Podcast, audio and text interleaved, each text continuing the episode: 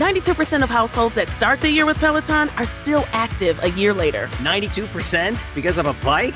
Not just bikes. We also make treadmills and rowers. Oh, let me guess, for elite athletes only, right? Nope. It doesn't matter if you're an avid exerciser or new to working out. Peloton can help you achieve your fitness goals. 92% stick with it. So can you. Try Peloton bikes, tread, or row risk-free with a 30-day home trial. New members only. Not available in remote locations. See additional terms at onepeloton.com slash home dash trial. 27. Tom cometió un error. Un grave error. Envió dos nuevos mensajes de texto insistiendo con lo del tatuaje y firmando como Esteban. A Pablo le sonaron ambos en el bolsillo. Los ignoró. Marta tanteaba la pared rugosa buscando la llave de la luz que no hallaría. La vista se le iba acostumbrando poco a poco. La fina silueta en cruz cobraba nitidez. Por un segundo creyó estar frente a un perfecto maniquí, pero la oscuridad y las formas la atemorizaban. No la dejaban pensar con claridad.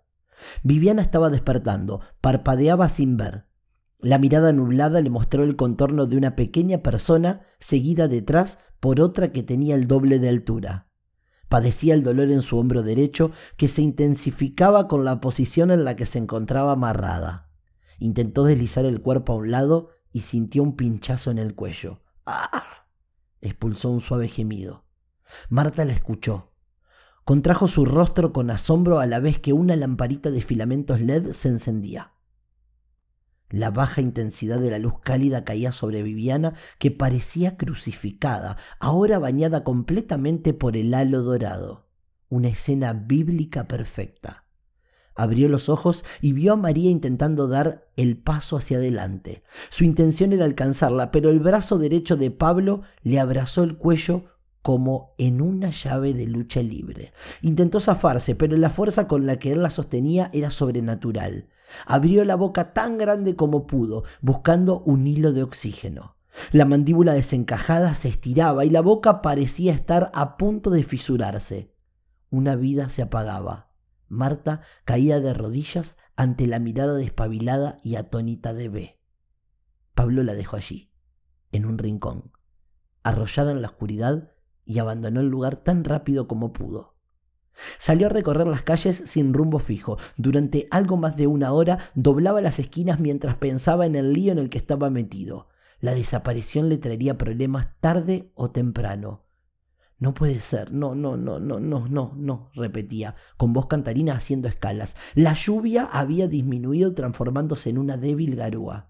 Frenó debajo de un lapacho florecido, sacó el teléfono y no pudo creer lo que veía en la pantalla.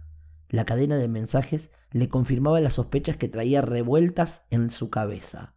En ese mismo instante decidió agendar a Esteban para terminar con todo. Te espero el jueves a última hora, 19.30. Luego envió la dirección.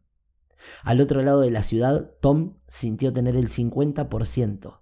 Faltaba lo importante, la ubicación. Antes de regresar, Pablo entró en un supermercado para llevar un par de botellas de agua y alguna cosa para que su hija comiera. Dio más vueltas de lo normal, no encontraba algo adecuado para ella. Era la primera vez que realizaba un secuestro y, a pesar de la forma de llevarlo a cabo, se notaba su amateurismo en el tema.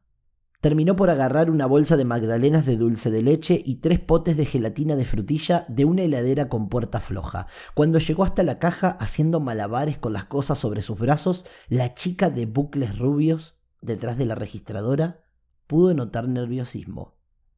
Buenas tardes. ¿Está bien?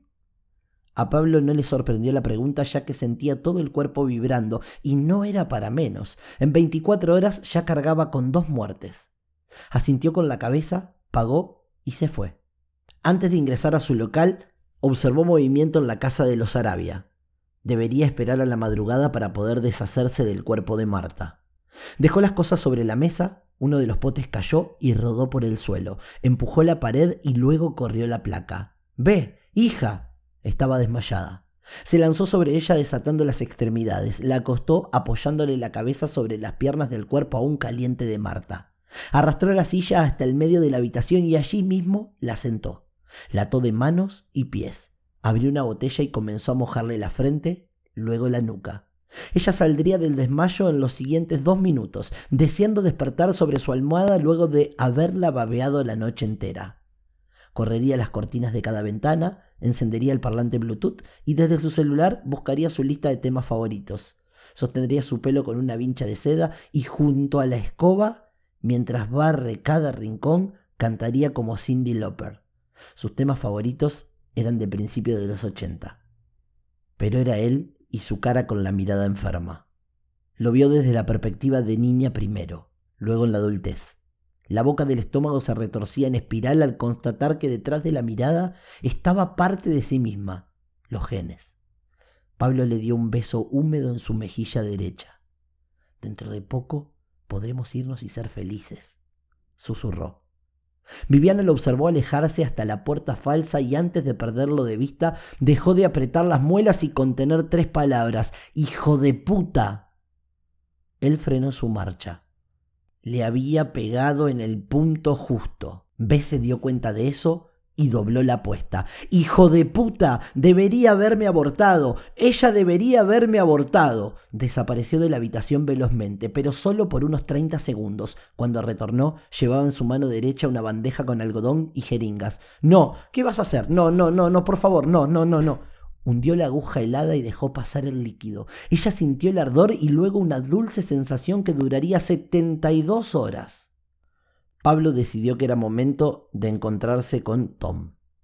Llamó al ruso y le pidió encontrarse debajo del único puente de la ciudad. Una vez allí, le contó todo, con cada detalle. Era la única persona en la que podía confiar. El ruso escuchó durante media hora.